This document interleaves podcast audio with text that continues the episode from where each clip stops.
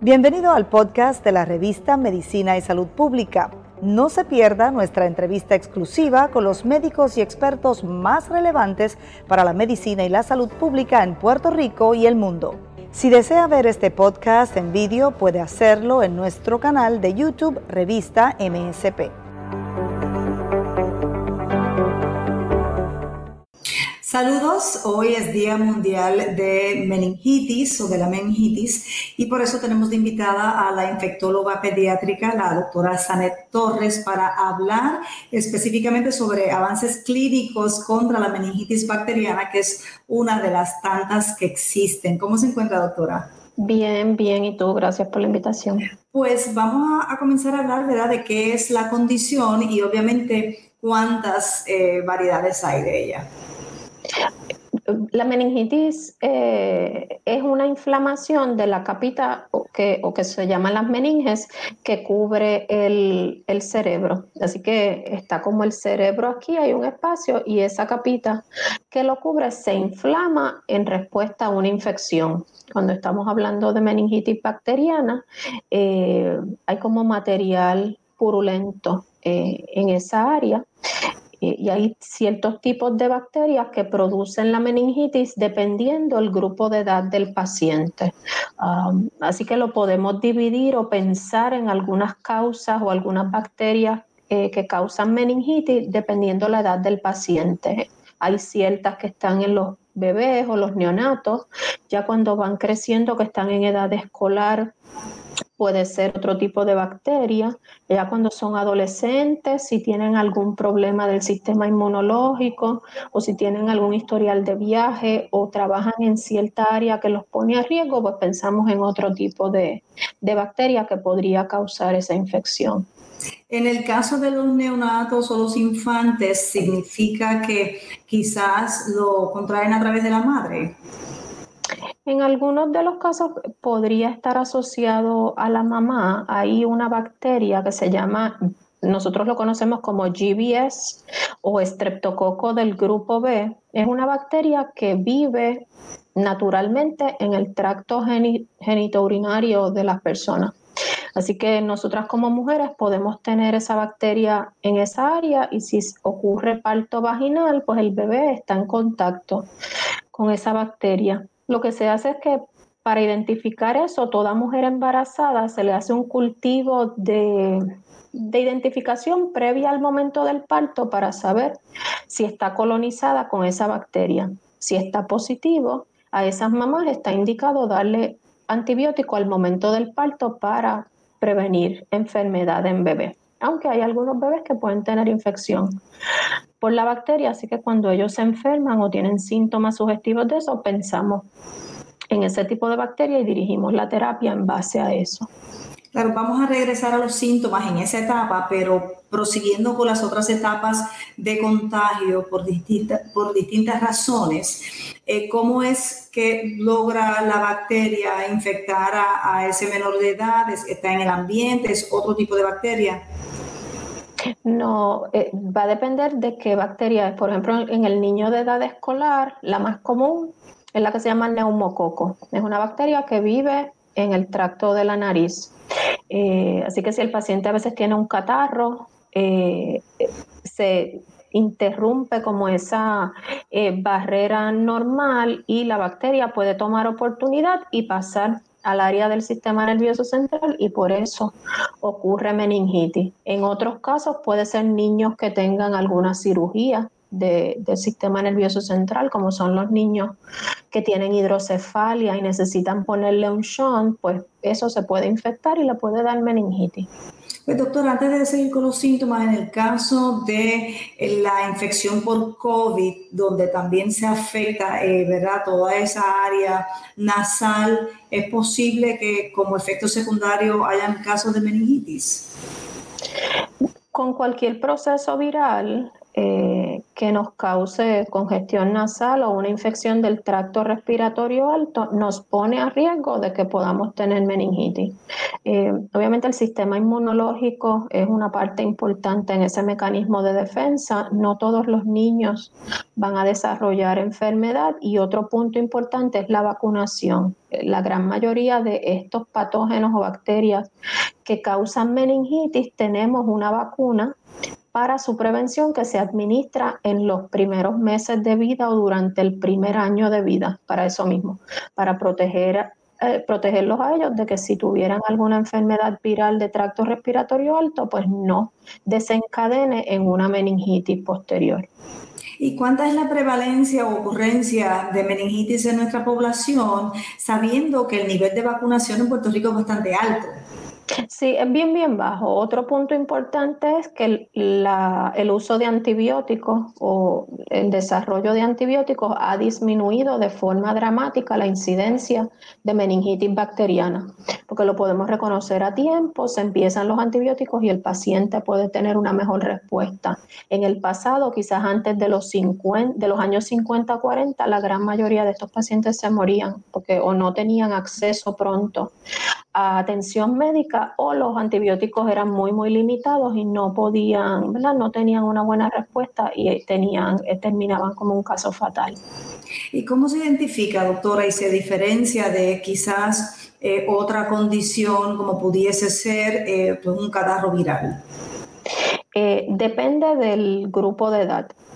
Por ejemplo, los más pequeñitos, ya sea un neonato, o un infante, estos son pacientes menores de 28 días, pueden tener fiebre, eh, estar irritables o bien llorosos, que no se calman con, cuando la mamá los carga, que no quieran chupar, no pierden el interés en, en tomar su leche.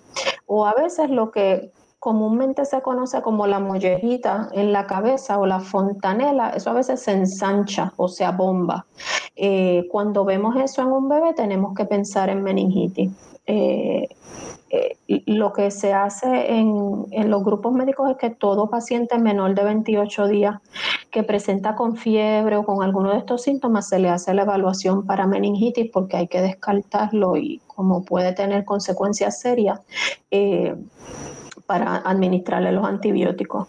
Ya con el paso del tiempo en los pacientes más grandes, meningitis bacteriana presenta con dolor de cabeza, eh, dolor en el cuello o tienen el cuello como rígido eh, y fiebre también pueden presentar fotofobia o malestar de la luz en, el campo visual, eh, náuseas y vómitos persistentes y a veces algunos pacientes, no todos, pero algunos podrían presentar cambios en comportamiento como hablar incoherencia o decir cosas que no están, no van acorde dentro de lo que está pasando en ese día. Eh, doctora, ¿y cuánto es la ventana entre esa infección y la enfermedad y, digamos, un daño quizás neurológico de otro tipo eh, que pueda provocar la enfermedad? Va a depender de qué bacteria está causando la enfermedad. Es, una enfermedad o una infección que comienza bien agudo. El paciente está bien y de momento empieza con fiebre alta, dolor de cabeza, no se siente bien.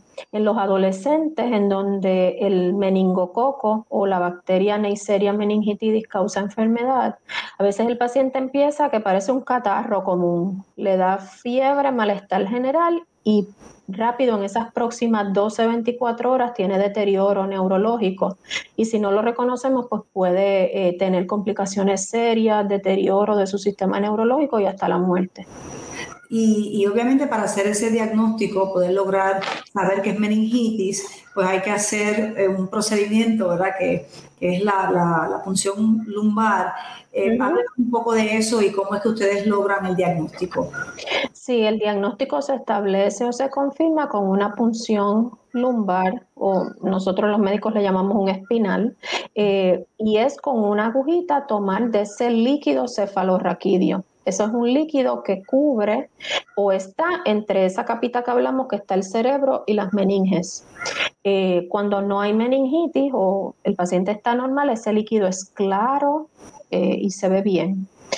Cuando tenemos infección, pues el líquido se ve turbio y hay ciertos hallazgos de laboratorio que nos indican que hay inflamación en esa área y si enviamos el cultivo crece la bacteria. Eh, causante de, de, la infección si es que el paciente no ha tenido antibióticos antes de que se le haga el procedimiento. Una vez detectada la enfermedad, eh, ¿con qué tipo de antibióticos se trata? Depende de la edad del paciente. Eh, si es un neonato, se utiliza cierta combinación de antibióticos. Si es la que se llama GBS, usualmente es ampicilina y gentamicina. En los pacientes más grandes se utiliza ceftriaxone y vancomicina porque los patógenos más comunes es neumococo o Neisseria meningitidis o meningococo. Eh, pues, y obviamente es una condición prevenible porque usted señala que ya está la vacuna. ¿Esa vacuna es en cuántas dosis? Va a depender qué tipo de vacuna. Así que patógenos que causan enfermedad están neumococo o streptococo neumonía. Esa se administra en, eh, cuando los pacientes son pequeños en un esquema de 2, 4, 6 y 12, 15 meses. Eh, otro es hemófilos influenza tipo B, es otra bacteria que causa meningitis y también se administra en un esquema similar a los 2, 4, 6, 12, 15 meses. Después tenemos la vacuna de meningococo. Hay dos tipos de vacunas. Sus nombres comerciales están Menactraum y eh, Bexero o Trumemba. Y esas se administran en pacientes adolescentes cuando son sanos. Hay ciertas condiciones que predisponen a enfermedad por meningococo eh, como son los pacientes que no tienen vaso, que tienen implantes cocleares o tienen alguna inmunodeficiencia. Así que a veces esos pacientes pueden recibir la vacuna de meningococo a una edad más temprana. Y la protección, doctora, se logra eh, con, eh, obviamente, toda la, secuencia de dosis o hay alguna protección con si algún padre pues se le pasa la dosis requerida. Bueno, tienes, eh, tienes que completar la serie primaria o todo el esquema completo. Obviamente al recibir una dosis vas a tener un poco más de protección que si no recibes nada, eh, pero la recomendación o los estudios lo que valoran es que necesitas esas cuatro dosis, por ejemplo, de neumococo para tener una protección completa de la enfermedad en ese periodo y en ese momento de la edad del paciente, que es de los 2, 4, 6 y 12, 15 meses si estamos hablando de neumococo o de hemófilos influenza. es decir, que en Puerto Rico, por lo menos, donde hay acceso a vacunación y vacunación hasta gratuita, no deberíamos tener menores de edad eh, con meningitis o, por lo menos verás sufrir de daños graves por la enfermedad. Es muy raro, es muy raro verlo ¿verdad? Aquí en Puerto Rico siempre ocurren casos, pero no con la frecuencia que lo veíamos anteriormente. Yo, eh, en mi experiencia personal, he tenido pacientes con meningitis durante mis años de entrenamiento de infecciosa o de infectología pediátrica en los Estados Unidos sí tuve ciertos pacientes y eran algunos o que no querían vacunarse o ciertas comunidades donde el acceso a vacunas es limitado. Así que esos pacientes venían más frecuentemente con diagnóstico de meningitis. ¿Y cuáles son las consecuencias más severas de una infección de meningitis? Bueno, es una inflamación bien seria, así que algunos pacientes pueden terminar eh, con sordera, pérdida de visión, pueden quedar en estado vegetativo, lo que conocemos como perlesía cerebral, que no tienen, eh, ¿verdad? pierden todas esas capacidades neurológicas y hasta la muerte. O sea que, bueno, qué bueno que existen esas vacunas para evitar esa condición, porque verás, estamos hablando de vacunas para curar otras enfermedades y cuando tenemos unas que ya atienden, unas que son bastante comunes, porque la meningitis tiende a ser, como usted señala, eh, la infección muy posible por la presencia de esa bacteria alrededor nuestro, así que es importante el proceso de vacunación. ¿Algún mensaje, doctora, para aquellos eh, padres ¿no? y tutores que estén en crianza y para que estén alerta a los síntomas. Es importante mantener el esquema de vacunación de sus hijos al día. Eh, eh, gracias a Dios, con la disponibilidad y el acceso a vacunas no vemos mucho estos casos y de verdad no los queremos ver. Son pacientes que vienen bien crítica, agudamente enfermos y ¿verdad? son experiencias bien dolorosas para la familia y para nosotros como médicos. Así que eso es importante, tener el esquema de vacunación al día, siempre mantener comunicación directa con su médico primario, su pediatra. Todo paciente debe tener por lo menos una vez al año un examen general físico para ver que todo esté bien, que las vacunas estén al día. Eh, y un paciente que, ¿verdad? Si es un neonato y usted lo ve que tiene fiebre, no está chupando bien, eso es de inmediato una visita a la sala de emergencia para mayor evaluación. Ya si son pacientes más grandes, un niño que está con fiebre, dolor de cabeza, no se quiere mover o está en la cama tirado, es una señal de alerta y debe visitar la sala de emergencia para una evaluación más profunda.